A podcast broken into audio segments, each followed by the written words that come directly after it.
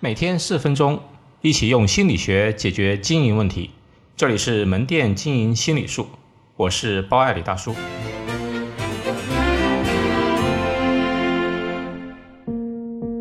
滴滴打车模式与分店服务思考。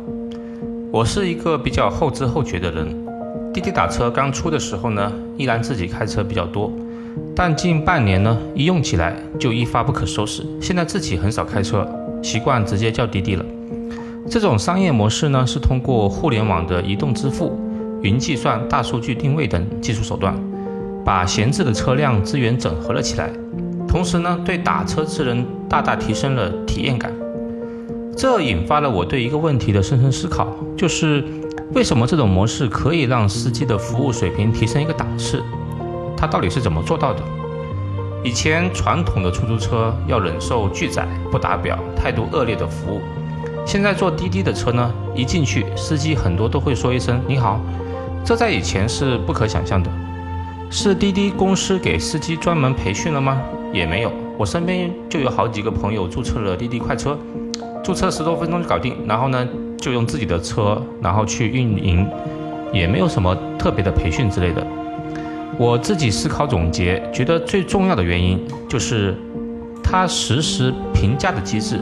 而且呢，与业绩的直接挂钩可能是重点原因。实时评价是每一次用完滴滴后呢，都要求你评价，是按星级的一到五颗星去评价，还可以留言。如果你的评分低，客人可能就不一定会选择你，你的接单自然就会变少。这就直接跟自己的收入息息相关了。从人性的角度，这样自然会刺激司机有好的服务体现。这让我想起了分店的服务水准问题。其实很多门店都有神秘顾客的调查机制，但是为什么大部分的店都很难持续的达到较高的服务标准，甚至经常开会强调、经常培训，估计效果也不是很完美，这是为什么呢？套用以上对滴滴的一个分析呢，我觉得就是我们缺乏实时的评价机制，且直接与业绩挂钩。举个简单的例子。在分店应该很少听到员工会不努力的去做销售开单吧？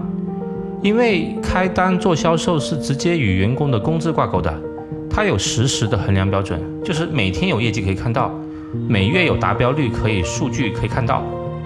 然后追求业绩呢，基本上是不需要管理人员去特别强调的，同事自然会有这个冲劲。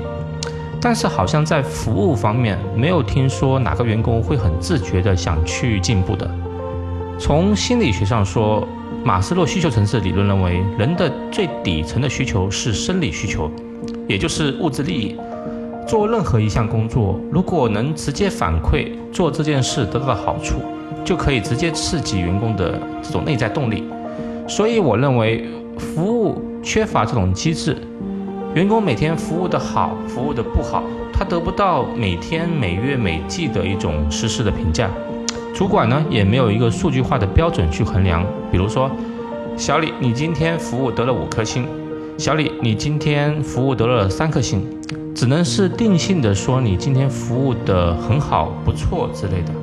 可能有些员工会有一段时间服务的很好，但如果得不到实时的一种评价的话，久而久之，他也会懈怠。另外，就是服务与收入的挂钩并不是很紧密。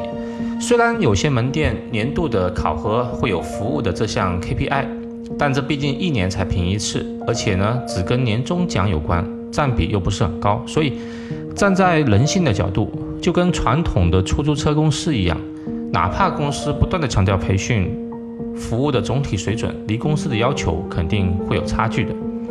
作为我们的基层管理人员，通过滴滴的模式可以得到什么思考呢？是否也可以引入五星的评分制度呢？是否可以进行服务的简易的量化评价呢？通过每个员工量化的服务数据，是否可以与收入有一定挂钩呢？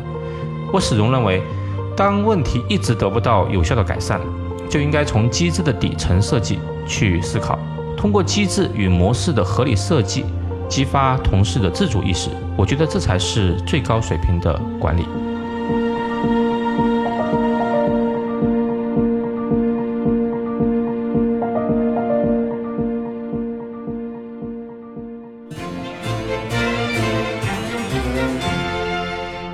今天就到这里，欢迎大家关注门店经营心理术同名微信公众号，那里有文字版，谢谢。